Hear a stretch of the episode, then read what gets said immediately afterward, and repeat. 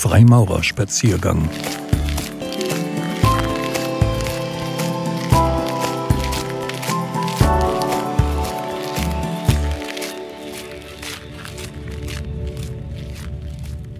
Die heilige Geometrie. Ein Spaziergang mit Hendrik Peters. Was ist eine heilige Geometrie? Sie schreibt bestimmten Formen und geometrischen Proportionen eine heilige Bedeutung zu.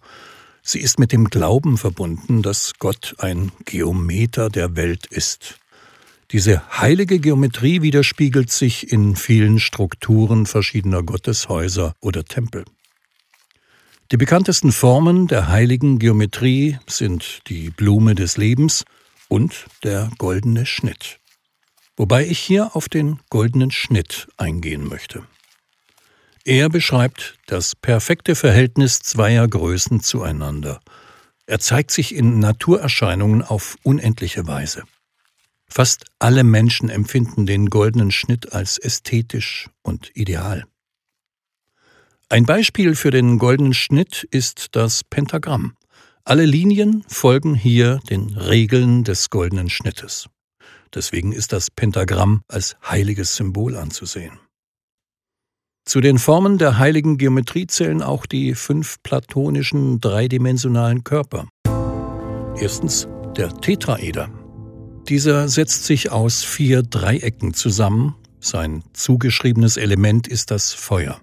Dieser Körper zeigt den Menschen, dass sie sich von unnötigem Ballast entledigen und sich auf die Suche nach neuen Wegen begeben sollen. Zweitens der Hexaeder. Dieser besteht aus sechs Flächen und hat die Form eines Würfels. Der Hexaeder symbolisiert die Erde. Dieser Körper stabilisiert und zeigt Grenzen auf. Seine Visualisierung fördert die Konzentration. Drittens der Oktaeder besteht aus acht Flächen, genauer acht Dreiecken. Der Oktaeder steht für das Element Luft. Seine Form verkörpert den Geist und die Gedanken. Dieser Körper soll Gelassenheit darstellen und bei der Lösung von Problemen helfen. Viertens, der Dodekaeder besteht aus zwölf Fünfecken. Das Element für den Dodekaeder ist der Äther, welches das fünfte Element der Vier-Elemente-Lehre von Aristoteles ist. Er soll das Bewusstsein erhöhen und inneren Frieden geben. Fünftens, der Ikosaeder besteht aus 20 Dreiecken. Er steht für das Element des Wassers, bringt den Menschen in Kontakt mit seinen Emotionen, er schenkt tiefe Einsicht und soll die Gedanken klären. Die platonischen Körper gehen, wie der Name schon sagt, auf Platon zurück. Er hat gezeigt, dass nur die platonischen Körper aus regelmäßigen Ecken zusammengesetzt sind. In seinem Dialog Timaios erläutert er ein Modell des Kosmos, wo er die ersten vier platonischen Körper mit den vier Elementen Erde, Wasser, Feuer und Luft verbindet. Den Dodekaeder verbindet Platon mit der Quinta Essentia, dem Äther. Des Weiteren entspricht jede der zwölf Seitenflächen einem der zwölf Sternbilder. Möglicherweise dachte er, wie später auch Kepler, beim Dodekaeder an die Erdsphäre. Platon zufolge können die Körper durch Umlagerung von Dreiecken miteinander reagieren. So kann Luft in Wasser umgewandelt werden. Platon setzte sich in seiner Zeit mit den Mathematikern der Pythagoräer nach dem Tod Pythagoras auseinander wobei sie das spätere, in der Öffentlichkeit vorherrschende, nach Burkhards Ansicht falsche Bild vom anfänglichen Pythagoreismus, in dem sie ihn als eine Pflanzstätte wissenschaftlicher Forschung erscheinen ließen. Hinzu kam, dass die Schüler Platons und Aristoteles die platonischen Gedanken für pythagoreisch hielten. Neben den platonischen Körpern gehört noch der Kreis und das Quadrat, zu den Formen der heiligen Geometrie. Diese symbolisieren die Lehre, aus der alles andere entsteht. Die heilige Geometrie symbolisiert die Universalsprache der Natur und spiegelt sich dort in vielen Formen wider, Diese Zahlenverhältnisse zeigen sich als absolut harmonisch und zeugen von innerer Schönheit.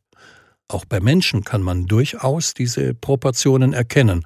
So stehen die einzelnen Körperteile in einem ausgewogenen mathematischen Prinzip zueinander.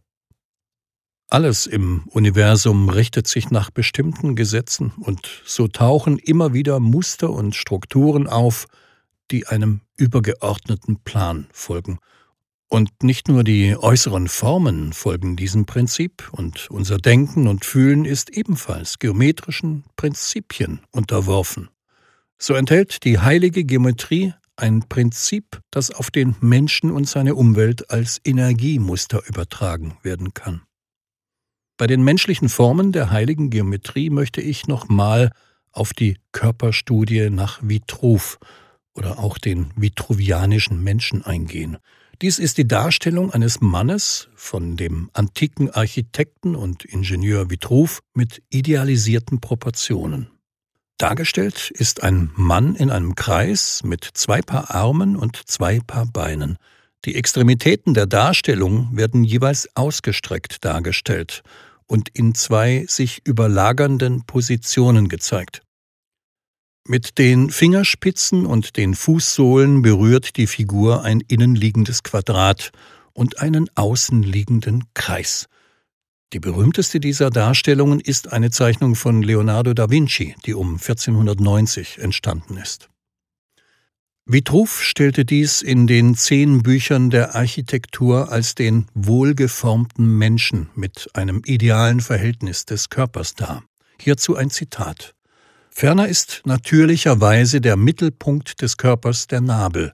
Liegt nämlich ein Mensch mit gespreizten Armen und Beinen auf dem Rücken und setzt man die Zirkelspitze an der Stelle des Nabels ein und schlägt einen Kreis, dann werden von dem Kreis die Fingerspitzen beider Hände und die Zehenspitzen berührt.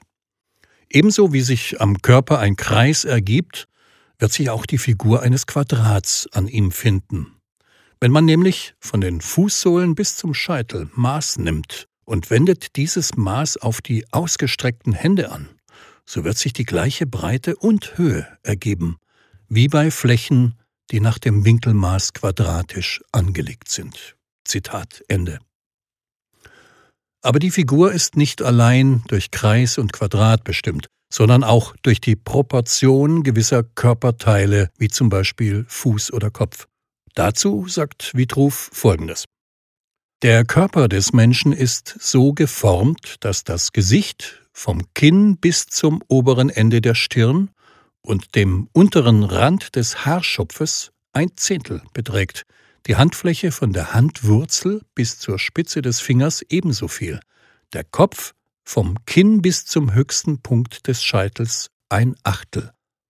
Vom unteren Teil des Kinns aber bis zu den Nasenlöchern ist der dritte Teil der Länge des Gesichts selbst. Ebenso viel die Nase von den Nasenlöchern bis zur Mitte der Linie der Augenbrauen.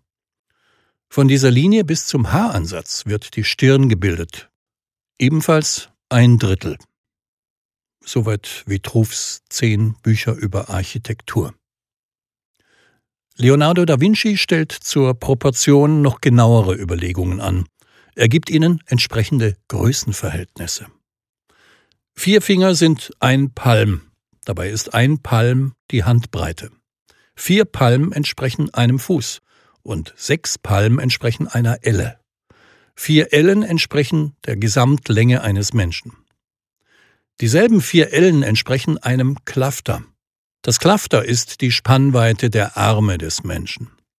Das wiederum bedeutet, dass das Idealbild der menschlichen Schönheit kein absolutes ist, sondern sich aus der Beziehung der einzelnen Teile zusammensetzt. Leonardo wurde vermutlich von der Arbeit von Giacomo Andrea de Ferrara, einem Renaissance-Architekten, Experten für Vitruv und engen Freund beeinflusst, zu seiner Arbeit des vitruvianischen Menschen. Giacomos originale Zeichnung hat nur eine Reihe von Armen und Beinen, aber Leonardo hat die Position der Arme und Beine seines Mannes verändert, um so eine nahezu perfekte Abbildung zu erstellen. Die Abweichung zum goldenen Schnitt beträgt lediglich 1,7 Prozent. Deshalb wird oft diese Abbildung als die Darstellung des Menschen im goldenen Schnitt bezeichnet. Diese Grundlage der Ästhetik nutzte man auch im Bau von großen Tempeln und Kathedralen, um ein wunderschönes, vielleicht auch Gott zugetanes Bauwerk zu bauen, um die Schönheit der Natur und des Geometers einzufangen. Da kann ich mir gut vorstellen, dass die Kathedralen, die auf Grundlage des goldenen Schnitts erbaut sind, genau aus diesem Grund uns als sehr beeindruckend und schön erscheinen. Nun möchte ich nochmal auf den goldenen Schnitt im Pentagramm eingehen. Das Pentagramm ist ein regelmäßiges Fünfeck. Dieses bildet jeweils eine Grundfigur, in deren Verhältnis sich der goldene Schnitt widerspiegelt. Das heißt, bei der Seite des Fünfecks befindet sich der goldene Schnitt zu seinen Diagonalen, und die Diagonalen teilen sich ebenfalls im goldenen Verhältnis. Bei uns in der Freimaurerei kommt dieses Symbol des Pentagramms im flammenden Stern vor.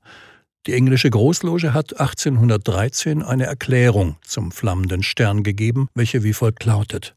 Er erinnert uns an die Sonne, welche die Erde mit ihren Strahlen erleuchtet und der Menschheit ihre Segnungen zuteil werden lässt, indem sie allen auf der Erde Licht und Leben gibt. Zitat Ende. Im Gesellengrad steht dieses Symbol ebenfalls im Mittelpunkt und es symbolisiert zum einen die vier Elemente Feuer, Wasser, Erde und Luft, das fünfte Element symbolisiert den Geist, und zum anderen auch ein Idealbild über den goldenen Schnitt, auch wenn er bei diesem Symbol erst durch das Wissen über die heilige Geometrie zum Vorschein kommt, nach dem man streben sollte.